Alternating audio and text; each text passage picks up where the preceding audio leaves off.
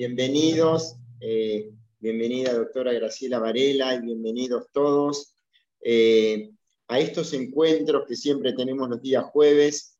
Hoy, eh, la charla del día de hoy la voy a coordinar yo, el doctor Marcelo Candegave no, no puede estar presente con una serie de compromisos laborales, pero bueno, aprovecho porque para mí es un orgullo.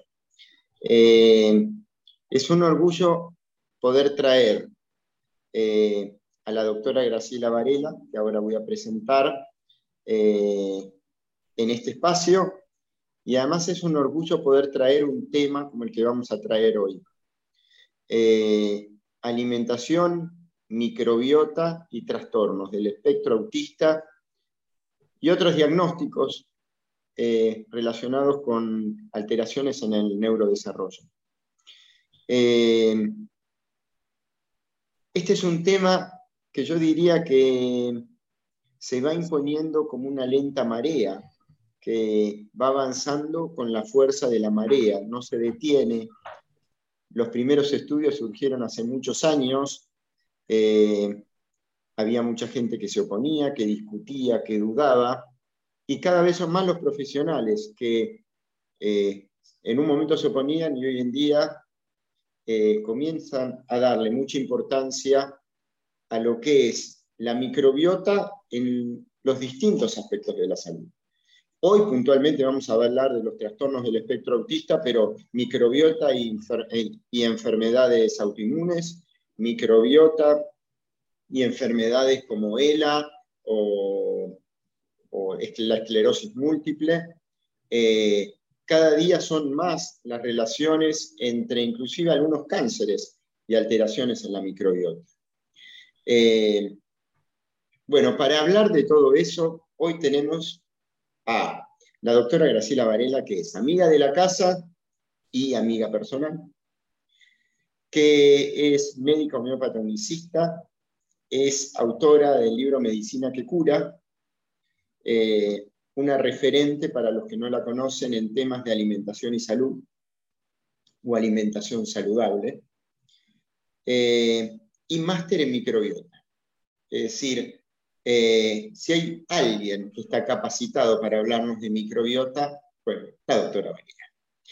Eh, hola Grace, ¿cómo estás? Mati querido, muchísimas gracias por esta presentación. Para mí es un honor, un honor que vos seas el anfitrión y, estar en la casa de la Universidad Candegado. Gracias. Bueno, me alegro. Eh, y gracias por estar, la verdad. El tema que vamos a tocar hoy realmente, además, yo creo, y voy a acá plantando bandera, creo que es eh, de estudio obligatorio para, eh,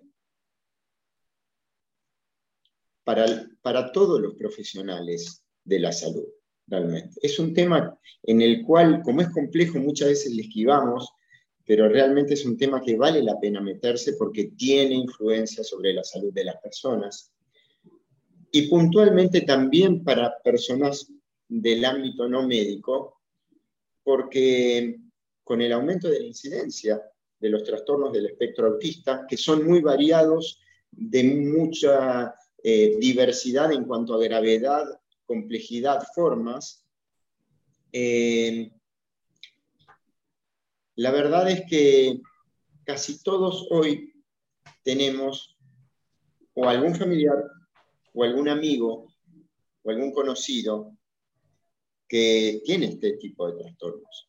Y entonces, la verdad es que hacerse de estas herramientas es una forma de empoderarse.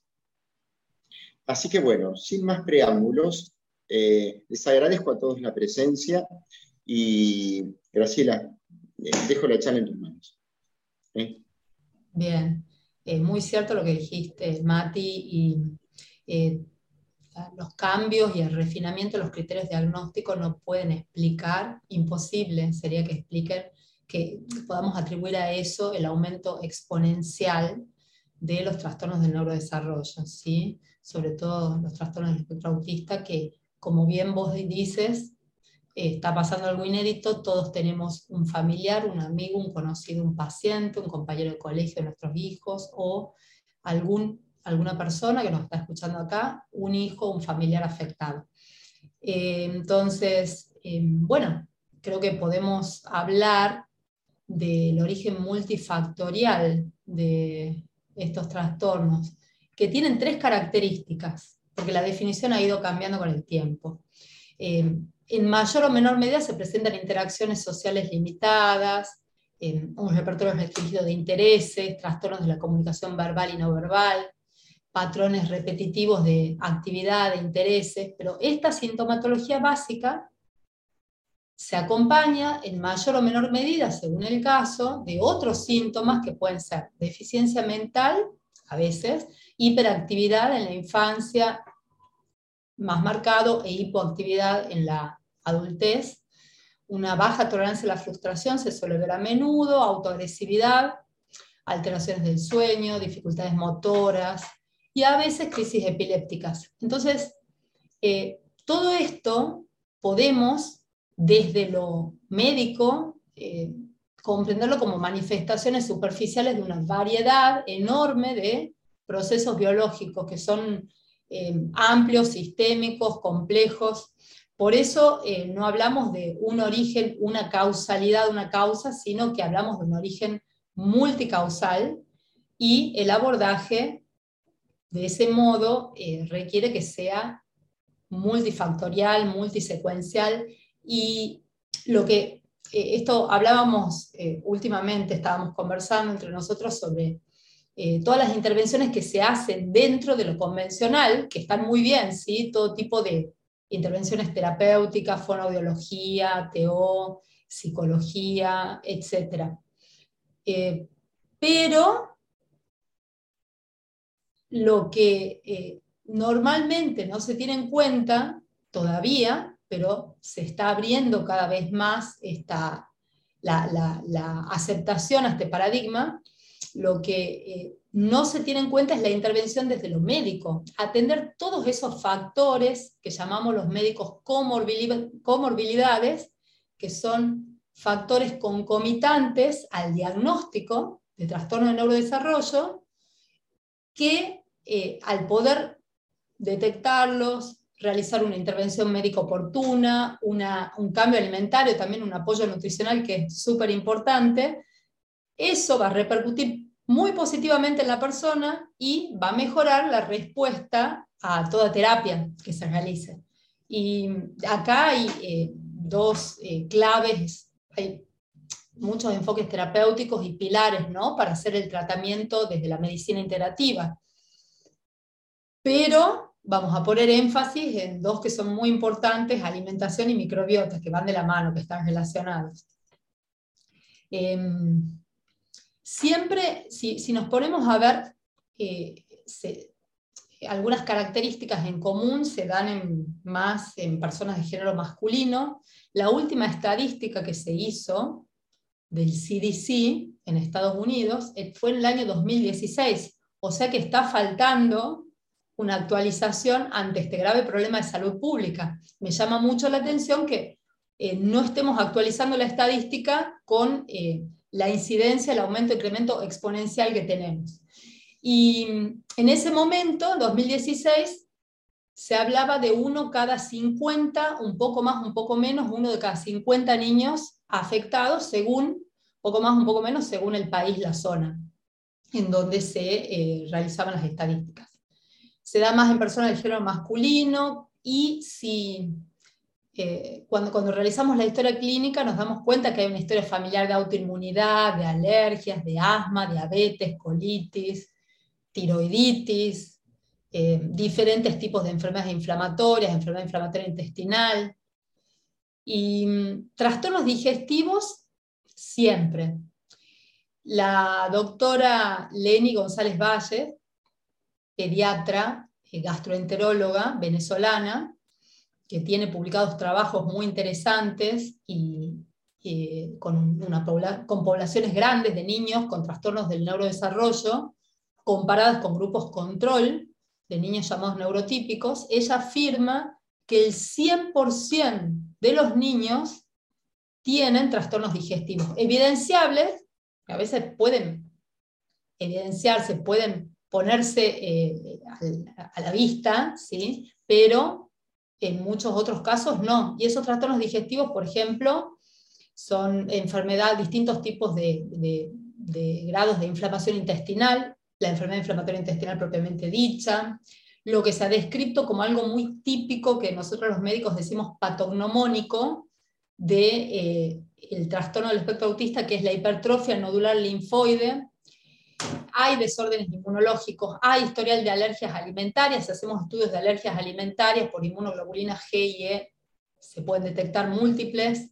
Hay un intestino permeable, se absorben por, malas, por insuficientes digestiones, por trastornos enzimáticos, se absorben fragmentos de proteínas que están inadecuadamente digeridas, como la caseomorfina y la gluteomorfina, que son las principales proteínas de eh, la leche, los lácteos y el trigo. La caseomorfina proviene de la eh, caseína, la principal proteína de la leche, y la gluteomorfina de el gluten, que es la principal proteína del trigo, y como su nombre lo indica, morfina, eh, son derivados opiáceos. Y por supuesto, al eh, absorberse y llegar al sistema nervioso, va a producir diferentes síntomas, trastornos del comportamiento de la conducta.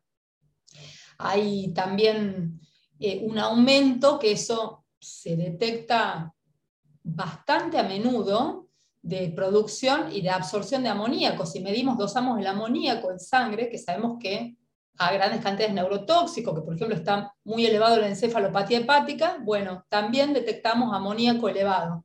Eso por las bacterias de las cuales ya voy a hablar y eh, eh, la permeabilidad intestinal.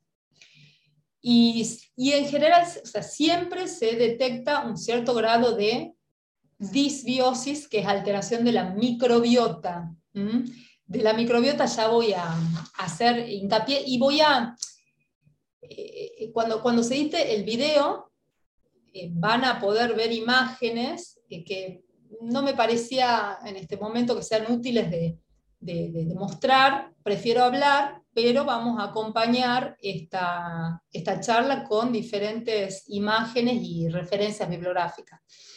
Cuando digo, cuando hablo de microbiota, hablo del conjunto de microorganismos, bacterias, virus, hongos, arqueas, que colonizan nuestro cuerpo, principalmente el tracto gastrointestinal, genitourinario, la boca, la piel, y sobre todo el 90% se encuentra en el colon. Bueno, esas bacterias están alteradas en cantidad, en, en en tipos, ¿sí? hay cepas que proliferan y, no son beneficiosas, al contrario. Entonces siempre se detecta un sobrecrecimiento de parásitos, de hongos, de bacterias, y eso va a producir, va, eh, eh, la, persona se va a ver expuesta, y ojo, no solamente en los trastornos de neurodesarrollo, como, como bien nombraste, esto lo podemos ver en la mayoría de las enfermedades crónicas hoy en día. Pero bueno, hablando de los trastornos de neurodesarrollo, hay toxinas y neurotoxinas a las cuales se va a ver expuesta la persona que tenga eh, este problema de disbiosis intestinal. Y va a haber una inadecuada digestión de nutrientes también. Entonces, toda esta, eh, todos estos problemas digestivos pueden tratarse, pueden mejorarse, y por ende eso va a repercutir en lo físico, en lo general y en el comportamiento y en la conducta. Aparte, ¿cómo podemos prestar atención? ¿Cómo podemos llevar a cabo bien una tarea si nos duele la panza? Algo básico, ¿sí? O si nos duele la cabeza. O si eh, estamos con reflujo, por ejemplo. Eh, entonces, acá tenemos un, gran pilar terapéutico de intervención. Dije que la microbiota es ese conjunto de microorganismos que nos habitan.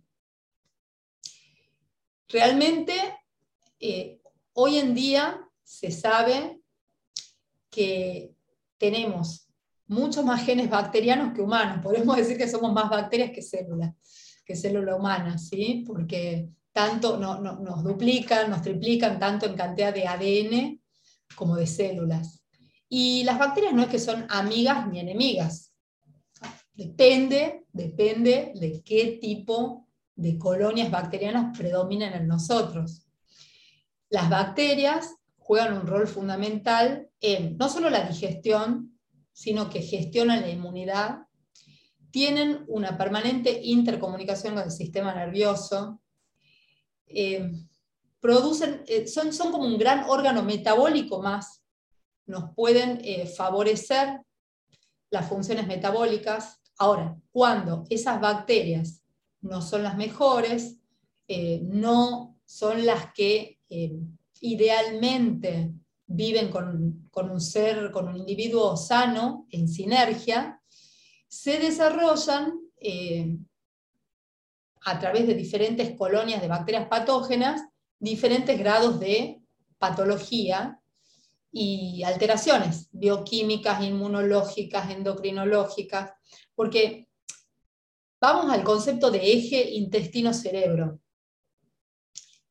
Eh, este concepto no es nuevo, data de fines del siglo XIX, comienzos del siglo XX, con el fisiólogo Iván Pavlov y otros investigadores, ya habían descubierto la eh, relación entre el cerebro y el intestino, ¿sí? pero eh, se ponía más énfasis, énfasis en esta dirección de cerebro-intestino, o sea, unidireccional. Entonces, sabemos que cuando eh, estamos ante diferentes situaciones de estrés, de angustia, cambia la secreción gástrica del estómago, se modifica la motilidad intestinal, el ritmo evacuatorio, puede haber dolores, cólicos. Ahora, a fines del siglo XX y a comienzos de este siglo, se, pudo, eh, se pudo descubrir y profundizar en la comunicación bidireccional, intestino-cerebro, o sea, cerebro-intestino, intestino-cerebro. Se influyen mutuamente. Y ahora se introduce el concepto de eje microbiota intestino-cerebro, como un todo integrado. Ese eje microbiota intestino-cerebro tiene efecto en el sistema nervioso central, en el sistema nervioso autónomo simpático y parasimpático, el sistema nervioso entérico, porque en el intestino tenemos millones de neuronas que actúan en red y en, eh, eh, es todo un sistema integrado del sistema nervioso central y a, eh, bueno, el, sistema inmune y endocrino o neuroendocrino. Entonces, todo lo que sucede en un ámbito se comunica directamente al otro y tiene consecuencias. Hoy en día hay innumerables estudios, estudios científicos, em, pruebas de esto que estoy diciendo, y estoy recordando, bueno, por ejemplo, se han hecho múltiples estudios en ratones, en ratones a los cuales se los despoja de la microbiota, porque son ratones experimentales. Cuando son despojados de la microbiota, son asépticos, estos ratones tienen un comportamiento muy inusual, se ponen muy hiperactivos, se deprimen profundamente también y eh, no pueden gestionar el estrés. Porque estas son funciones en las que contribuye eh, de una manera eh, muy importante, enorme la microbiota. Y hay que prestar atención, entonces, volviendo a nuestro tema, a la cronoventana gestacional para la configuración de la microbiota. ¿Qué es esto de la cronoventana gestacional? El cerebro recién nacido crece del 36 al 80% de su volumen adulto cuando llega a los dos años. Y por supuesto hay un, una permanente, eh, un permanente aumento de las conexiones neuronales, las dendritas, los axones, la microglía. La microglía son un tipo de células del sistema nervioso que equivalen al sistema inmune en el resto del cuerpo que se ocupan de eh, mantener la relación entre las partes, eh, hacer una, limpieza, una poda neuronal, eh, alimentar a las neuronas. Bueno, cada, cada célula de la microglia tiene diferentes funciones. Y mm, se llaman células gliales. Y también lo que se produce acá en esta etapa es toda la, el aumento de la mielinización de las eh, sinapsis, de las conexiones neuronales, todo esto en paralelo en paralelo con la maduración de la microbiota intestinal. Por eso este periodo se lo llama la ventana crítica de los mil días, ¿sí? que son los dos o tres primeros años. Y es una ventana crítica, porque la configuración de la microbiota en esa etapa es fundamental. Y los niños con desórdenes del espectro autista, ¿sí? que tienen patrones atípicos de la conectividad cerebral, frecuentemente van a presentar disfunciones gastrointestinales, como las que acabo de mencionar, y un, eh, un desbalance de bacterias benéficas, de bacterias comensales, que es lo que llamamos disbiosis. Entonces, eh, ¿qué es lo que, lo que influye en la configuración de la microbiota? Cuando nacemos, eh, ya ahí nos empezamos a colonizar, inclusive antes, antes del nacimiento se descubrió eso, ¿sí? que el líquido amniótico en las últimas etapas no es estéril, que hay un intercambio a través de la placenta, y cuando el bebé nace, dependiendo del tipo de parto, va a, eh, va a tener un tipo u otro de colonización bacteriana. No es lo mismo nacer por el canal vaginal que nacer por cesárea. Los gérmenes con los que vamos a entrar en contacto desde el comienzo son diferentes. Entonces, cuando pasamos por el canal de parto, ahí se instala una microbiota mucho más eh, sana, eh, que corresponde a, lo que va a ser el desarrollo de, consorcios bacterianos de un individuo sano. Cuando nacemos por cesárea, cuando el bebé nace por cesárea, bueno, a veces se puede evitar, entonces en buena hora que se logre evitar, pero cuando no se puede, em, se recomienda, si es que em, eh, no hay gérmenes patógenos en el canal vaginal de la mamá, en beber una gasita y con eso limpiar la cara, los ojitos, las mucosas del niño. Podemos decir que eh, nosotros somos como, por ejemplo, un celular y las bacterias son las aplicaciones. Dependiendo de las aplicaciones que se instalan, en un primer momento va a depender las funciones que pueda tener, que pueda ejecutar. O sea, puedo ser el mejor celular, el más caro, con el mejor hardware, y software, pero depende de las aplicaciones que tenga, voy a poder sacarle provecho mucho, poco o nada. Entonces, eh, esto por supuesto no es eh, determinante en extremo. Son factores que estoy diciendo, se, eh, van, a, van a tener una gran influencia en la microbiota de toda la vida, pero de todos modos se puede mejora, se puede trabajar mucho para mejorar cuando eh, ya tenemos de entrada una, podemos decir, una desventaja en cuanto a el tipo de colonización inicial. Después, posteriormente, la composición de la microbiota va a ir cambiando con la edad y con el tipo de dieta y con factores farmacológicos. Por ejemplo, si el niño eh, fue, eh, recibió muchos antibióticos desde pequeño, cada tratamiento antibiótico, si después no se ha procurado hacer una restitución de la microbiota, va a generar cambios que en general terminan siendo desfavorables. Y bueno, eh, se sabe, se ha estudiado muchísimo, no quiero complejizar eh, esta charla, pero después puedo transmitir información, aparte en el curso vamos a profundizar muchísimo. Eh, ¿Qué tipo de, qué tipo de bacterias son predominantes en una microbiota sana eh, y hablando particularmente de los trastornos del neurodesarrollo, cuáles son las bacterias que han eh, eh, crecido, proliferado negativamente y qué intervenciones terapéuticas podemos hacer a partir de ahí, con todo el mundo de los probióticos, que son bacterias benéficas que se dan de manera se dan específicamente a cada persona de acuerdo a las necesidades que tengan. Hay muchos tipos de bacterias que se pueden dar como terapéuticos, como probióticos, y eso también es algo que después voy a profundizar.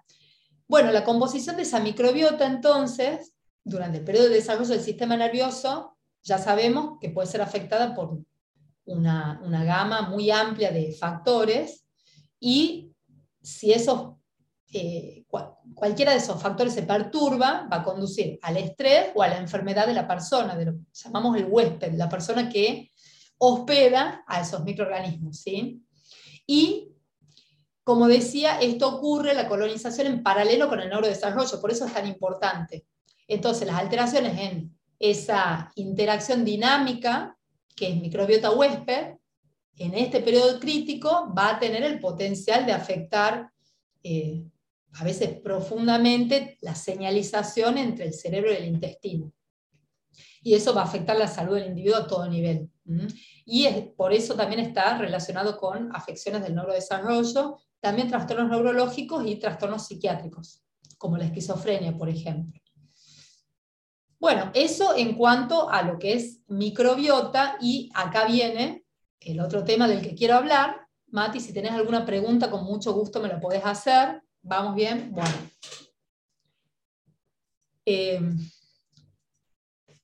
muchas personas eh, se preguntan, los papás, mamás, eh, preguntan, bueno, ¿hasta qué punto es importante hacer un cambio alimentario con todo lo que eso implica? Porque ya de por sí, cuando nos encontramos ante este diagnóstico, toda la dinámica familiar cambia y sumar a eso cambios de hábitos alimentarios, con todo lo que implica salir de la rutina, comprar en otros lugares, preparar otro tipo de alimentos, las restricciones alimentarias, yo eh, entiendo y reconozco que es todo un desafío. Ahora es importante, muy, muy importante, eh, y hay alimentos de los que particularmente voy a hablar que están desaconsejados y que por supuesto se pueden sustituir por otros alimentos que llamamos alimentos aptos.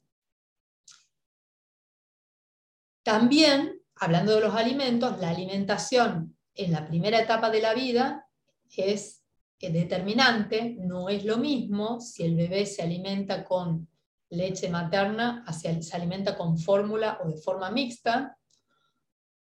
Eh, y también qué pasa cuando se empiezan a introducir alimentos a partir de los seis meses de edad.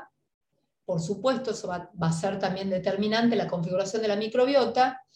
Y acá eh, es importante que volvamos a, los orígenes, alimentar a los bebés y niños con comida real, comida eh, de verdad, integral, evitar los alimentos industrializados, lo que esté en paquete, lo que tenga colorantes, conservantes, aditivos, porque hay exceso de azúcares, edulcorantes. Tenemos que priorizar una alimentación muy rica en vegetales, frutas de estación, preferentemente agroecológicas. Eso va a hacer, va a constituir el principal alimento de las bacterias benéficas, como por ejemplo bifidobacterias y lactobacilos. Vamos a incluir, eh, si son cereales, cereales integrales. ¿Qué son los cereales? Los granos. Eh, la, balanza se ha inclinado mucho en la, rutina alimentaria clásica, se ha inclinado mucho hacia el trigo y derivados, sus harinas. Justamente es el principal cereal que tenemos que retirar. Entonces ahí, bueno, muchos se quieren agarrar la cabeza, como, como todo en la vida, o sea, siempre que tenemos que eh, afrontar el desafío de un cambio, eh, sí, tenemos que tener el fundamento y la convicción necesaria porque implica una energía eh, importante y un tiempo importante que se invierte en lograr ese cambio, hasta que después se naturaliza, como todo en la vida. Pero bueno, eh, entonces hablando de los cereales, justamente el trigo está desaconsejado. Puedo explicar después por qué, de todos modos en el curso vamos a profundizar mucho en eso. Y vamos a utilizar cereales integrales, preferentemente buscar los que no estén genéticamente modificados, por supuesto. Busquemos dentro de los arroces, arroz integral, arroz yamaní, puede ser quinoa, amaranto, mijo, sorgo, tef, eh, sarraceno, hay una amplia variedad. Algunos son cereales y otros pseudo cereales, no son estrictamente cereales, como el sarraceno, la quinoa y el amaranto. Y luego vamos a utilizar eh, decía evitar todo lo que te paquete y eh, todos los alimentos, el procesamiento lo más casero y natural posible. Vamos a usar, si, si, eh, cuando las carnes que se incluyen, no mucha cantidad también, se recomienda reducir un poco el consumo de carnes, eh, van a ser de animales pastoriles, alimentados y criados naturalmente. Bueno, y así hay una amplia gama de alimentos que eh, son aptos y que pueden ser saludables sustitutos de los alimentos perjudiciales. Y de ahí recurrimos como fuente de grasas y proteínas saludables a las semillas, almendras, nueces, girasol, eh, castañas de cayú, algas, brotes, bueno, hablaba de las grasas, aceite de coco, por ejemplo, palta, huevos eh, pastoriles también, y eh, también otros agregados como algas, brotes, germinados, fermentados, en reemplazo de leche de vaca y derivados, trigo y derivados, maíz lo evitamos porque eh, también está modificado genéticamente o hibridado, Vamos a evitar eh, las carnes de crías estabuladas para consumo humano, eh, alimentados artificialmente o por feedlot eh, y con una gran cantidad de, fármacos que, a los que han sido expuestos. De leches, ahí también, todo un mundo, pero decimos, bueno, niño, asociamos niño con leche. ¿Cómo? Imposible. ¿Cómo no le vamos a dar leche a un niño? Bueno, tenemos para hablar horas sobre esto, pero bueno, es, un, es todo un tema y, no es necesario el consumo de leche de vaca para poder tener nutrientes para estar saludable. Es más, producen muchos diferentes desequilibrios, no la recomiendan alergias, por ejemplo. Bueno, sería muy largo. Tengo una pregunta ahí. Te escucho hablar de los lácteos. Eh, los lácteos eh, no industrializados, sino provenientes de vacas pastoriles, eh, eh, también son nocivos o no tanto, o en menor medida, los quesos caseros preparados de una manera más artesanal. ¿También son nocivos o no tanto? Muy buena tu pregunta, Matías. Em, para otros diagnósticos, eh, por supuesto, los recomiendo. Y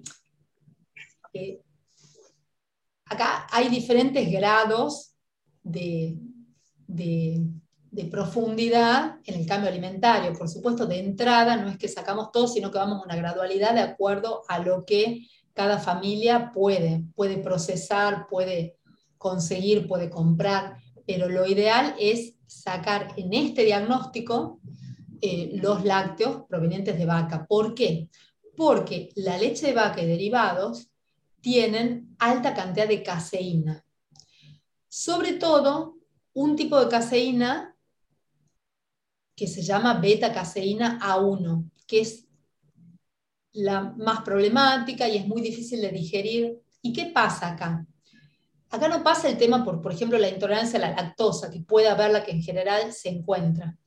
Acá el tema pasa porque se ha descubierto que en muchos de estos niños hay un déficit de una enzima que se llama dipeptilpeptidasa 4, que lo que hace es cortar la proteína en degradarla en el proceso digestivo para que se transforme en péptidos y aminoácidos. ¿sí? Las enzimas tienen esa función. Y esta en particular no funciona bien y quedan trozos grandes de la proteína llamado péptidos, que se llama, por ejemplo, algunos de esos péptidos son casiomorfina, es la casiomorfina, que va a tener un efecto activo sobre el sistema nervioso central, es un análogo a la morfina, un opiáceo, y por ese motivo no se da leche de vaca y derivado. La leche de cabra, que muchos hacen el pasaje de la de vaca a la de cabra, también tiene caseína. No se recomienda, pero es una caseína más suave. En todo caso, si vamos haciendo una transición, podría ser leche de cabra y queso de cabra, pero con la idea de que después se la saca, se la retira. Cuando el intestino está sano ya, ahí se podría, perdón, introducir pero, y acá, no, en Argentina, pero esto, eh, como esta charla se ve en otros países, pero en Argentina no se consigue, eh, hasta donde yo sé, leche de camella que no tiene este problema, por ejemplo. Eh, preguntan acá por la leche de soja. A ver, supongo que como, como, reemplazo poder recomendar la leche de la leche de almendras, por ejemplo, preguntan puntualmente sobre por la leche de soja. Bien, la soja es otro de los alimentos no recomiendo totalmente desaconsejados dentro de este diagnóstico y cualquier otro en realidad, ¿sí? Entonces, leche de soja no. Y evitamos las leches de granos. La soja es una legumbre, una legumbre bastante difícil de digerir y que genera inflamación. Sí, como vos decís, Mati, las leches de semillas y la leche de coco. La leche de almendras, eh, la leche de girasol, de nuez, bueno, vamos haciendo diferentes tipos de lácteos vegetales. La de coco es muy rica, es bastante espesa, tiene un alto tenor graso, se puede combinar con las otras y en general tiene una buena aceptación. Perfecto. Eh, bien, eh, algunas preguntas que tengo para hacerte. Yo he visto que muchas veces justamente uno de los problemas es que en los trastornos del espectro autista existe un deseo aumentado de farináceos. Es bastante común que los chicos que tienen trastorno del espectro autista les guste comer, sobre todo, fideos, por ejemplo. Comen, la madre bien y dice, solo come fideos, fideos, fideos y fideos, y no le gusta otra cosa que fideos y galletitas. Sí. Eh, bueno, supongo que será parte de, lo que irás desarrollando en el curso, pero una punta por lo menos. ¿Cómo ir haciendo el cambio gradualmente? Eh, la pregunta, bueno. Bárbara, excelente esta pregunta. Bueno, y acá tiene mucho que ver los microorganismos y los parásitos que nos habitan, ¿sí? Con las elecciones alimentarias. La selectividad también tiene que ver con cuestiones sensoriales, además, que eso, además de irse trabajando en las terapias, cuando vamos solucionando algunos problemas, falta de zinc, por ejemplo, eso mejora. Y eh, sí, es eh, un tema que se suma, eh, que a veces el niño tiene dos o tres alimentos y justamente lo que no debe comer como alimentos favoritos. también cuando vamos generando un cambio en la microbiota, cambian los deseos alimentarios. Y acá la homeopatía ayuda mucho, además, ¿no? con los deseos y aversiones alimentarias. Eh, lo que tenemos que ir haciendo es el cambio gradual. Y esos mismos alimentos que el paciente, en general el niño, eh, tiende a consumir, lo podemos reemplazar por saludores sustitutos. Si venía comiendo fideo de trigo y ahora lo cambiamos a fideo de arroz, que no tiene gluten, aunque no sea lo ideal la harina blanca de arroz, bueno, no importa, porque esos, dije, son diferentes estratos evolutivos en el cambio alimentario. Hay cualquier tipo de fideo sin gluten con la menor cantidad de aditivos posibles puede venir muy bien.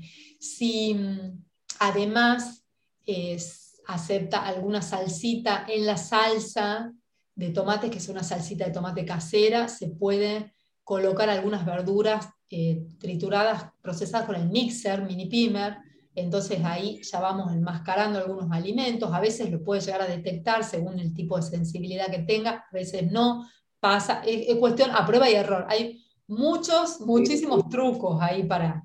Aparte, hay que tener en cuenta que el gluten es adictivo.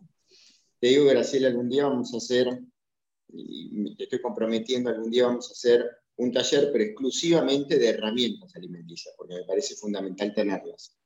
Más allá de eso, he visto que muchas veces también, por ejemplo, una herramienta es triturar eh, alguna col, palta, que da cremosidad, con, por ejemplo, chocolate, y de manera tal de, o banana, que tapa mucho el sabor y entonces se hacen postrecitos de banana, pero que en realidad tienen muchas verduras. Te pregunto si lo usás y qué opinas de eso. Sí, totalmente. Eh, todo lo que permita, eh, todo lo que, lo, que nos pueda permitir incorporar otro tipo de alimentos, de nutrientes, bienvenido sea. Muchas estrategias así como las que estás mencionando. Y mm, hay, hay niños que solo quieren comer alimentos fríos, otros que solo quieren comer alimentos eh, tibios más calientes, algunos crocantes, solo texturas crocantes, otros texturas más tipo papilla.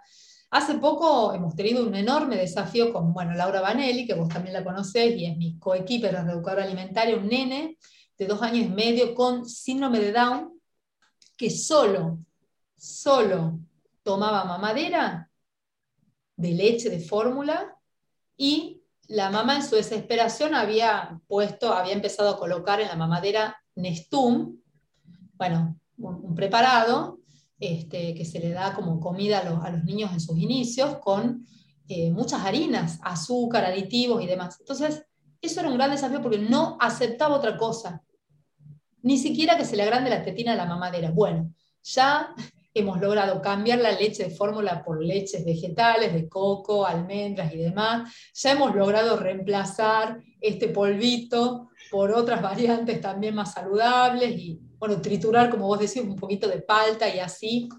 Totalmente se puede. El tema es poder tener el conocimiento, la comprensión y la ayuda necesaria para lograrlo. Y los cambios... Sí. Pregunta, porque también eh, se, se, ofrecen productos industrializados, que son yogures principalmente, con lactobacillus. Ahora, son productos azucarados con lactobacillus. Entonces, te pregunto un poco por eso.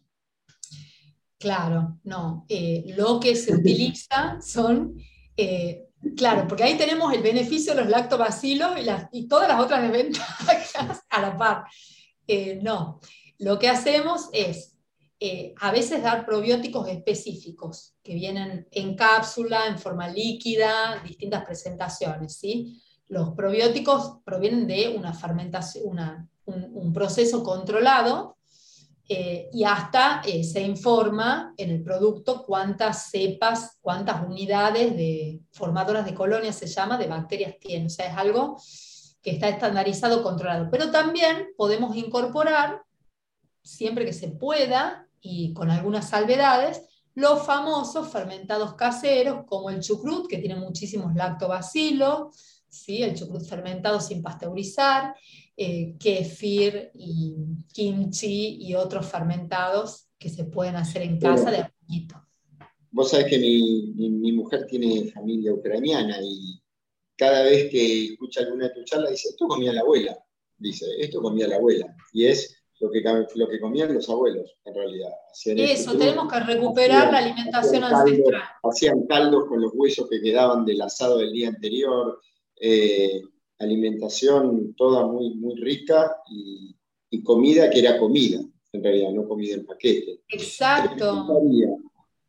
Te preguntaría, eh, por otra parte, el uso de antibióticos tan frecuente en niños, tan innecesario en niños generalmente, eh, ¿tiene implicancia sobre la microbiota?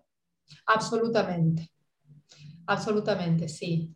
Y y genera un retroceso muy difícil de remontar después y, predispone, o sea, como la microbiota además gestiona la inmunidad, sí.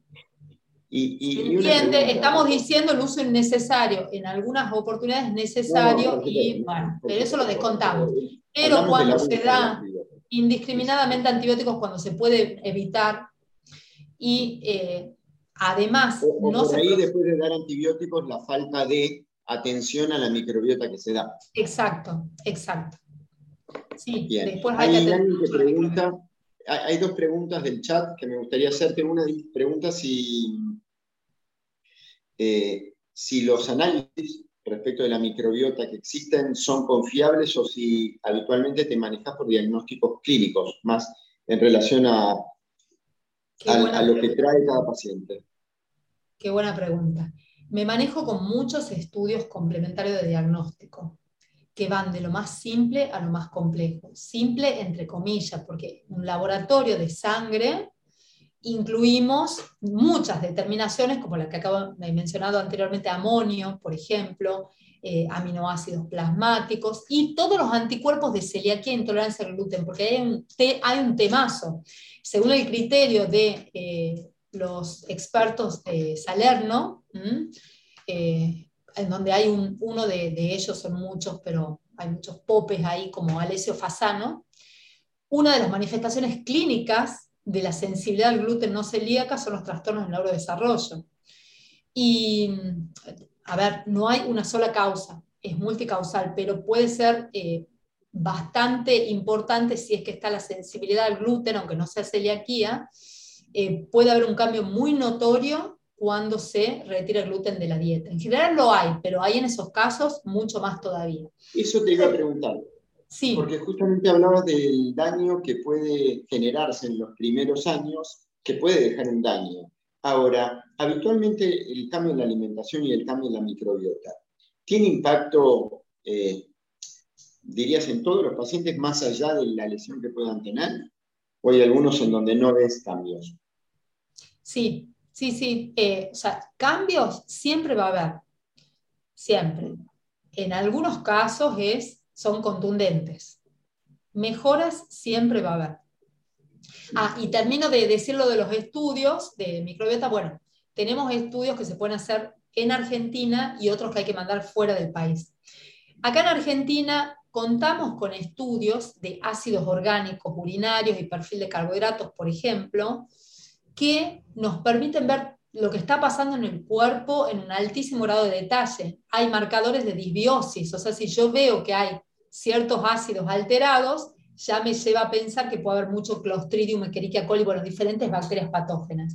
O eh, en el perfil de carbohidratos, bueno, diferentes hongos. También me, me informa este estudio sobre la función de la mitocondria, el ciclo de Krebs, de la producción de energía, marcadores de, eh, donde, eh, de, tóxicos, eh, de cómo está el metabolismo de los aminoácidos, de las grasas, de los carbohidratos.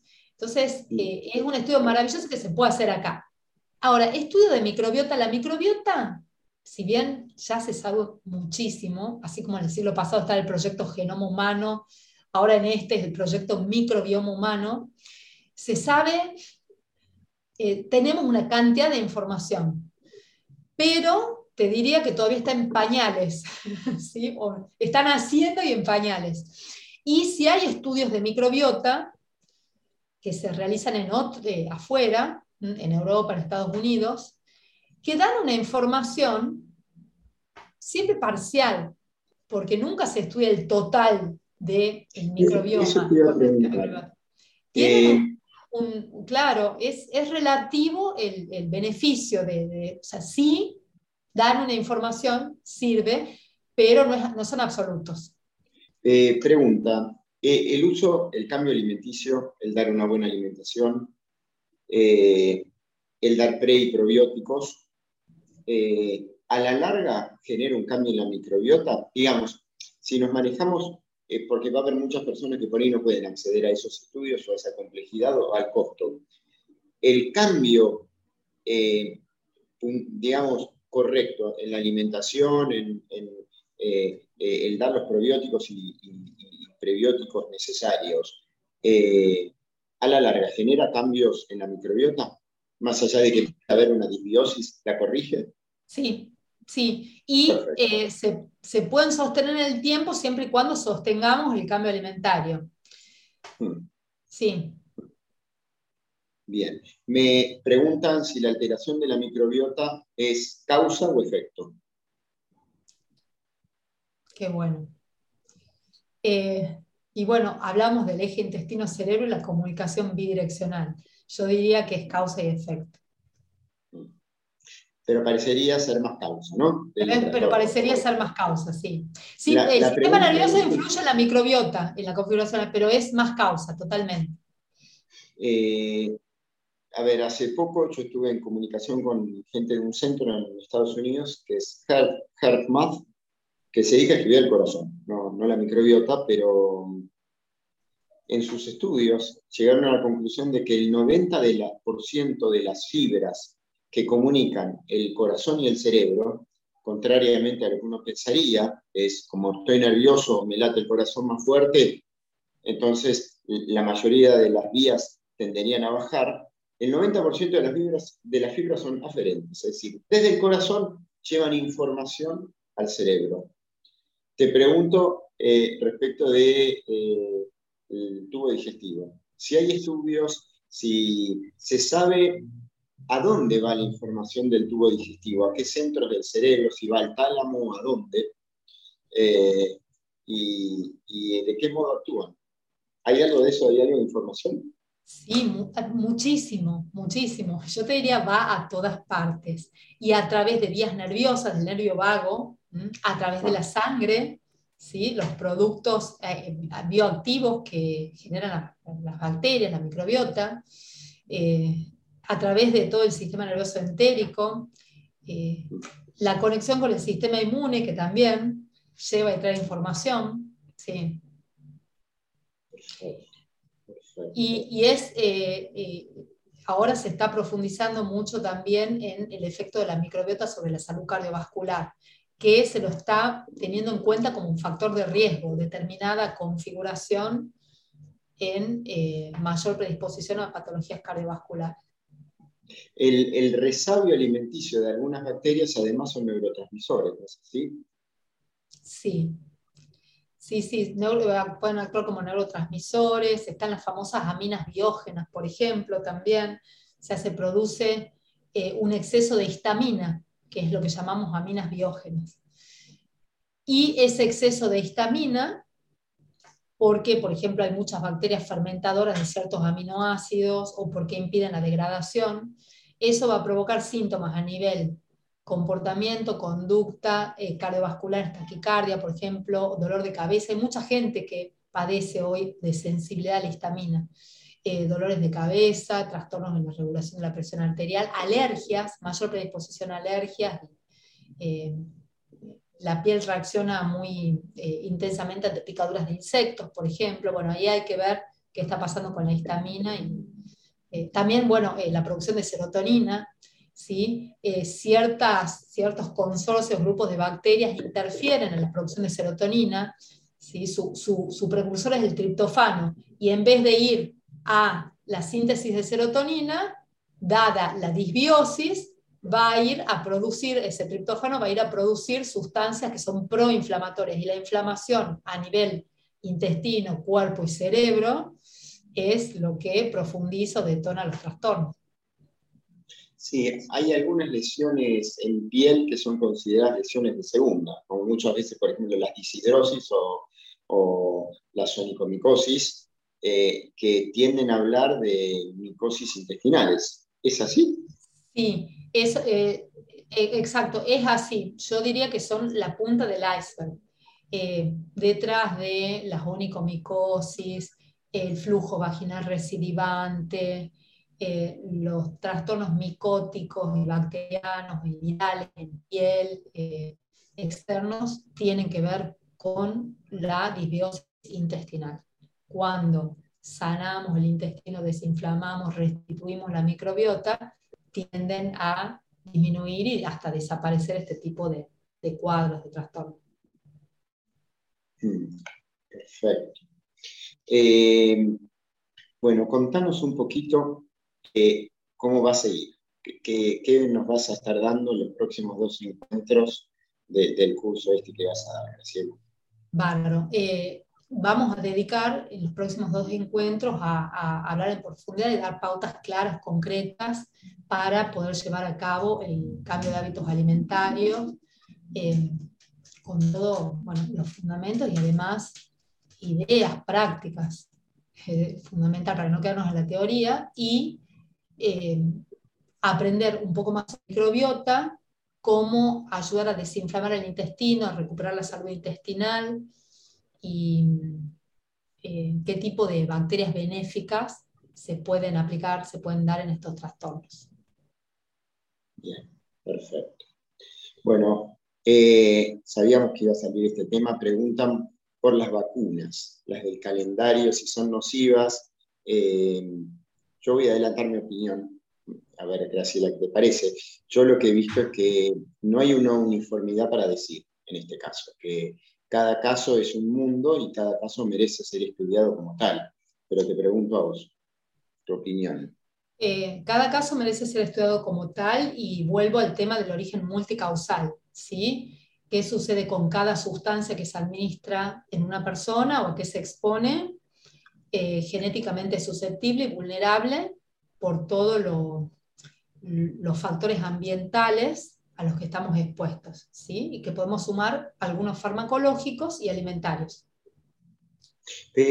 pregunta, acá hay, alguien pregunta por cambio de tema, pero por el tema de la carne. Comentan, mi hija con TEA eh, se alimenta casi exclusivamente de carne, así que como homeópata diríamos que lo deseo de carne, eh, y no ha tenido nunca síntomas digestivos. ¿Se puede sospechar igual una disbiosis? En tu experiencia, TEA, disbiosis, ¿es en el 100%? ¿Es casi siempre? ¿Es muy frecuente? ¿Es a veces? ¿Qué, qué nos podés decir de eso? TEA, disbiosis, es casi siempre, para dejarle un margen, ¿sí? Eh, siempre no existe nada. Claro. El consumo de carne eh, excesivo va a potenciar la disbiosis, va a... Hay múltiples mecanismos, ¿no? Pero eh, hemos dicho que depende del tipo de alimentos que comamos, va a ser el tipo de bacterias, consorcios bacterianos que nos habiten, las proporciones, las clases, subclases. Hablamos de familia, género, especie, subespecie, cepa. Bueno, la carne en exceso va a producir un sobrecrecimiento de eh, bacterias proteolíticas, de Clostridium. El Clostridium justamente es una bacteria que hace de las suyas y que suele estar muy presente eh, en trastornos del espectro autista. Se lo puede evidenciar muchas veces a través de un estudio de microbiota, pero se puede ver también, como decía, en un estudio de ácidos orgánicos, eh, sus productos, los productos que eliminan, y cuando hay Clostridium, el Clostridium genera un estado de mucha agresividad, mucha irritabilidad. De hecho, sin hacer ningún estudio de microbiota, cuando el niño está muy inquieto, ansioso, hay más reacciones de agresión, autoagresión, o sea, no siempre, ¿no? Pero eh, ahí decimos, eh, bueno, mejor hacerlo un poco más vegetariano, un poco más, ¿sí? Eh, a ver, no abusar con el consumo de carne. Y es, y es lógico y es entendible, porque cuando se hace la dieta biomédica, decimos a los papás y mamás, no trigo y harinas refinadas, no lácteos, no colorantes, conservantes, aditivos, nada de paquete, bueno, nada de soja. ¿Qué queda? bueno, carne, y ahí se abusa de la carne hasta que se aprende, por supuesto, queda mucho más por hacer, pero lo que se tiende a hacer es abusar de las carnes. Y eso se puede después evidenciar en la sintomatología y en los estudios. Y también eso eh, genera un incremento del amonio, que ya hablé del amonio, que es bastante tóxico para el sistema nervioso. Así que siempre volver a un estado de equilibrio, hacer una dieta de las 14 comidas de la semana entre almuerzo y cena son 14, 7 y 7. Bueno, no más de 5 sería una meta, no más de 5 que tengan carne animal. Y cuando sospechas un exceso de Clostridium, eh, ¿qué tipo de probiótico das? ¿Qué tipo de alimentación puntualmente recomendás? ¿Hay, algo? Bien, más bien eh, depende siempre del caso, pero eh, y, el grado de especificidad que quiera tener. Es muy, muy jugada esta, esta pregunta y esta respuesta. Pero más bien doy probióticos con lactobacilos y bifidobacterias. ¿Y qué tipo de alimentación me dijiste? Sí. Bueno. Más, más vegetariana. Más vegetarianas, fibras, sí. Fibras que va a alimentar a las bifidobacterias y lactobacilos. Y eh, algunos, algo de cereales integrales, algo de eh, frutas, eh, las semillas, mm. huevos también. algo que te va a encantar, porque la preguntaron. Eh, cataplasmas de barro caolín, barro blanco, etc. Bueno, porque podríamos hablar de muchos otros pilares. Esta vez nos enfocamos en alimentación y, microbiota, pero bueno, la depuración, la desintoxicación corporal es súper importante. Carbón activado también. Claro, hacer un apoyo al hígado, al riñón, al intestino, el carbón activado, claro. Eh, sí, eh, el carbón activado actúa como adsorbente, adsorbente con D, lo que hace es atrapar eh, diferentes sustancias químicas y neutralizarlas y se eliminan a través de la materia fecal lo damos en diferentes situaciones, cuando el, cuando el niño está haciendo un proceso de desintoxicación, por ejemplo, cuando desparasitamos, se produce la muerte masiva de parásitos, Eh, también hacemos un tratamiento contra la cándida, que es un hongo bastante complicado cuando prolifera. Ahí se pueden generar síntomas que llamamos de die-off por la muerte masiva y la, la, salida de, muchos productos que resultan tóxicos, eh, negativos para el cuerpo. Entonces ahí damos carbón activado. También mm. damos ceolita, eh, usamos el caolín. Las cataplasmas de barro son bárbaras. Cataplasmas de barro, o sea, los naturistas de hace varios siglos tenían razón cuando decían que la mayoría de las enfermedades se gestan. Bueno, el término que usaban, lo podemos actualizar, pero el término que usaban es a partir de un desequilibrio térmico del aparato digestivo y el intestino estaba como eje principal. Entonces las cataplasmas de barro en la pancita son bárbaras. A mediano o largo plazo, eh, cambiar la microbiota es benéfico. A corto plazo, puede aumentar síntomas, empeorar eh, estados, eh, generar alergias, etc. bueno, por eso lo que, la idea es ir haciendo un tratamiento en etapa, en fases, iniciar el cambio alimentario a la par de ciertos probióticos específicos, bueno, cuidar eh, todo lo que, lo que ingresa a ese organismo. Pero al comienzo, al comienzo del tratamiento y del cambio alimentario se pueden observar algunas eh, aparentes alteraciones conductuales, una exacerbación de los síntomas en piel, que también, por ejemplo, los homeópatas vemos cuando se produce eh, esa fuerza curativa. Entonces, a esos síntomas no lo vamos a suprimir, sino que lo vamos a saber sobrellevar, por ejemplo, con el carbón activado, con las cataplasmas de barro, con todo lo que acabo de mencionar, hacer un apoyo con plantas medicinales para que eh, se puedan llevar de la mejor manera posible y a esa agravación, si está dada por lo que acabamos de decir, le va a venir la mejoría. Y también ahí tenemos que ver si tenemos que hacer un cambio en el tipo de probióticos,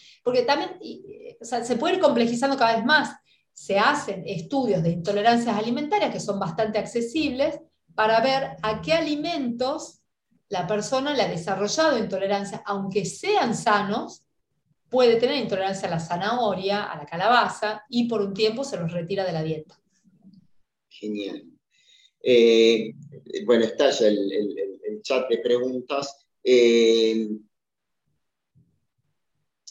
¿Todas las carnes son igual de desaconsejables? preguntan. Y cuando un niño tiene o, una persona tiene eh, fuerte deseo de dulces, tiene adicción a los dulces, uno ha de sospechar que existe una alteración en la microbiota. Bien. Eh, no, es que, no digo que son desaconsejables las carnes. Lo que eh, propongo, basada en, basado en mi formación y en mi experiencia clínica, es reducir el consumo de carne, porque en exceso también va a traer muchos problemas. Cuando hablamos de reducir de exceso, bueno, ¿qué decimos? Más o menos, yo decía, de las 14 comidas promedio, no más de 5, sería algo equilibrado y después individualizamos de acuerdo al paciente. Vamos a elegir preferentemente carnes blancas, carne de ave, pastoril, siempre. Y eh, de los pescados, antes era mucho más sano comer pescado. ¿sí? Eh, en primer lugar, después carnes blancas, después carnes rojas. Hoy en día, con la contaminación ambiental, los mares eh, llenos de metales tóxicos, mercurio y otros, plásticos, químicos y demás, imagínense, el pescado tiene que ser, para que sea más saludable, preferentemente recién pescado, porque se descompone muy rápido su carne y también genera más histamina, aminas biógenas, además de aguas no contaminadas. Y no de criadero. Decime, ¿cómo? Y no de criadero. Y no de criadero. Entonces, si conseguís ese pescado, avísame dónde para que yo también compre. Y preferentemente, o sea, bueno, merluza, broto, lamero, qué sé yo. Eh, normalmente, el 80%, normalmente el 80% de la gente que escucha estas charlas es de otros países y por ahí sí tienen acceso en Chile. Exacto, sí, es verdad. Maravillosos, en, México también, en, Exacto. Eh, en Colombia también, en Ecuador también. Sí, sí, tenés razón. Eh, a ver, para no ser claro, tan terminante, eh, de los pescados que tengan esas características o lo más, lo más cuidado posible y peces pequeños. Porque si, por ejemplo, el atún es un pez grande que come otros peces medianos, que a su vez comen otros peces pequeños, y se produce una bioacumulación, se concentran los metales, por ejemplo, y las toxinas. Entonces, prioricemos los peces más pequeños.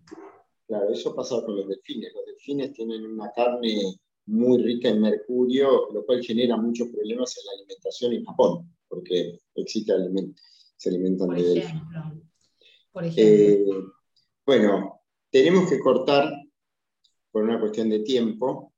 Yo te agradezco muchísimo. Ah, yo también, eh, un placer. A la, a la, gente realmente los invito a participar de, del, del, taller que vas a dar, porque a ver, una parte es saber y después otra parte importante es tener las herramientas para, porque si no nos quedamos solamente en un plano y, es muy difícil, porque eh, me imagino la, emoción en este momento de muchos padres que ven todo un mundo de posibilidades que puede tener eh, consecuencias sobre la salud de sus hijos, pero bueno, es difícil el, después encarar, porque después está en la vida cotidiana y tenés a tu hijo que no abre la boca si no son fideos.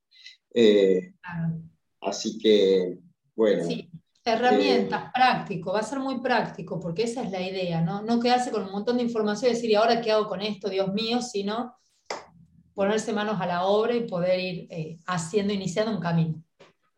Bueno, yo te agradezco muchísimo. me encantó la charla. Gracias. los comentarios Pregunta si va a quedar grabado. Sí, sí, por supuesto. Todos los cursos quedan grabados. Esta charla puntualmente la van a poder ver en las redes de la Universidad Candegave todas las veces que quieran y también queda en Spotify como podcast, así que también lo van a poder escuchar las veces que quieran. Eh, bueno, gracias a todos por estar. Gracias a todos por acompañarnos. Y a vos, Grace, gracias. Yo sé de, lo que estudias. Eh, sé de lo de lo apasionada que sos con este tema. Sé que a todos decís, bueno, se puede hacer y, en cada camino abrís más caminos. Eh, y ya te digo de que alguna otra vez vamos a hacer algo puntual y exclusivamente respecto de cocina práctica. Nos vamos a transformar también en un taller de cocina. Eh, así que bueno, te agradezco y les agradezco a todos. Les mando saludos de Marcelo, que no puede estar. Eh, y nos vemos la semana que viene. ¿eh? Gracias a todos de corazón. Bueno, y nos despedimos. Gracias. Gracias, Graciela. Adiós. Gracias a todos.